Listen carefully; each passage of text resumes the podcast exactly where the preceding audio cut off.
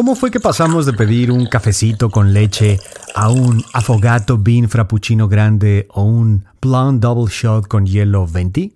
Starbucks fue fundado por Jerry Baldwin, Gordon Bowker y Zev Siegel en el año 1971 en Seattle. Así que hojearon las páginas de la novela Moby Dick en busca de un nombre para esta nueva aventura. Primero les llamó la atención el protagonista del libro, el capitán Ahab, pero estaba muy obsesionado con la idea de capturar a la ballena blanca.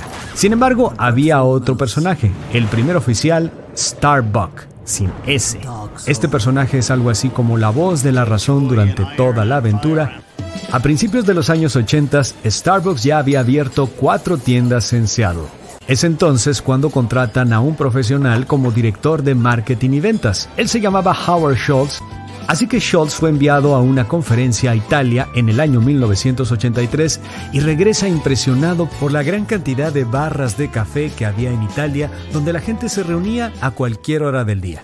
Emocionado con el hecho de copiar el modelo de estos lugares en Estados Unidos, llegó entonces con la idea de lo que conocemos hoy como Starbucks. Pero encontró algo de resistencia. Baldwin y Bowker no estaban muy convencidos de la idea. Querían seguir vendiendo granos de café y equipo para cafeterías. ¿Se estarán dando de topes en la pared en estos momentos? Si te está gustando esta información, dale clic al link en la descripción y escucha el podcast completito.